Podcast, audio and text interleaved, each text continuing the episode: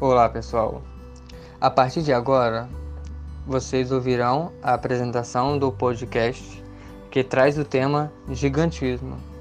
O mesmo será apresentado pelos alunos Valdete Pereira de Oliveira e Maria Sheila do Nascimento, universitários do sexto período em farmácia na Instituição de Ensino Superior Celso Lisboa. Gigantismo sua definição: O gigantismo é uma doença rara na qual o organismo produz hormônio do crescimento em excesso, que se deve geralmente à presença de um tumor benigno na hipófise, conhecido por adenoma hipofisário, fazendo com que os órgãos e partes do corpo cresçam mais do que o normal. Classificação: O GH, também chamado de somatotropina, é um hormônio secretado pela hipófise anterior e é composto por uma cadeia simples de 191 aminoácidos. A principal função desencadeada por este hormônio é a promoção de crescimento de todo o corpo humano através da sua ação interventiva na formação proteica multiplicação celular e diferenciação celular. Sua hipo ou hipersecreção é capaz de provocar anomalias físicas como nanismo, gigantismo e, em acromegalia em adultos e crianças. Sua epidemiologia. Pesquisas mostram que 10 em cada 1 milhão de pessoas desenvolvem o gigantismo o que daria cerca de 70 mil pacientes com a doença nos dias de hoje. Etiologia: Geralmente, sua etiologia é um tumor hipofisário que, por imunohistoquímica, evidencia células produtoras do HGH. Pode ocorrer de forma isolada ou com, como em tumores em que se associa a presença de células produtoras de prolactina 6.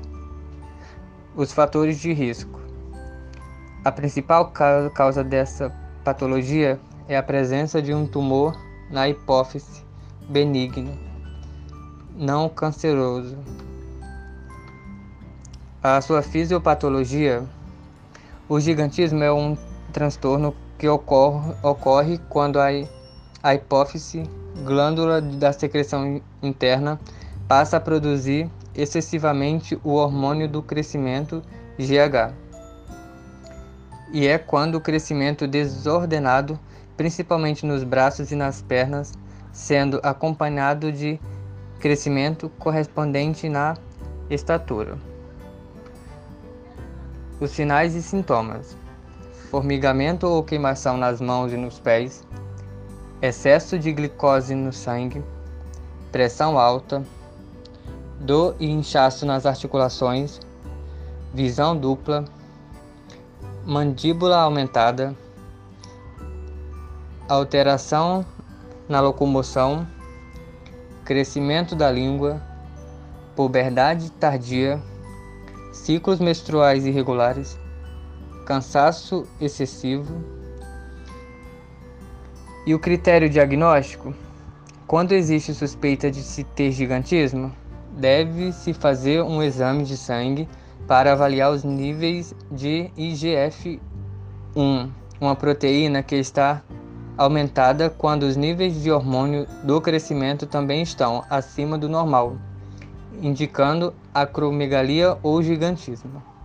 Depois do exame, especialmente no caso de adulto, pode ainda ser pedida uma tomografia computadorizada, por exemplo, para identificar se existe algum tumor na hipófise que possa estar alterando sua função.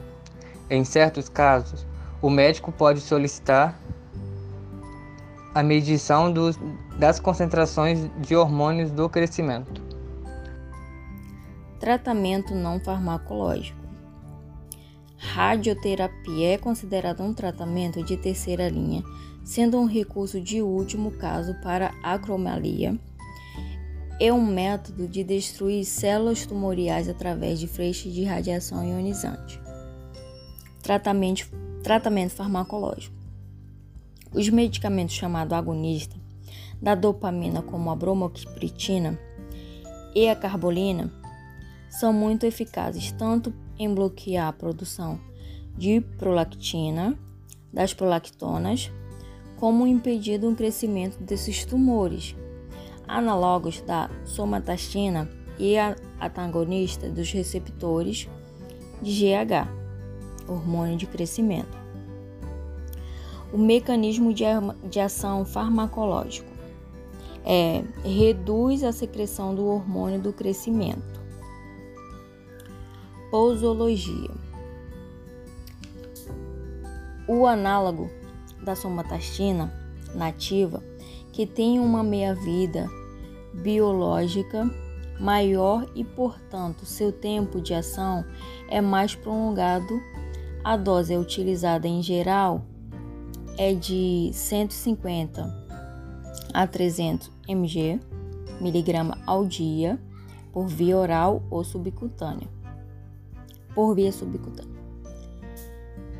A agonista da dopamina deve ser iniciada em classes baixas, em especial no paciente idoso, 50 mg ao dia, por aumento em duas semanas monitorando os efeitos colaterais numa dose máxima de 100 gramas, 100 miligramas duas vezes ao dia. Em adulto jovem pode chegar a 300 miligramas ao dia. Efeitos adversos. Os possíveis efeitos adversos desses medicamentos inclui sonolência, tortura, tontura, náusea, vômitos, diarreia ou constipação, conclusão e até depressão.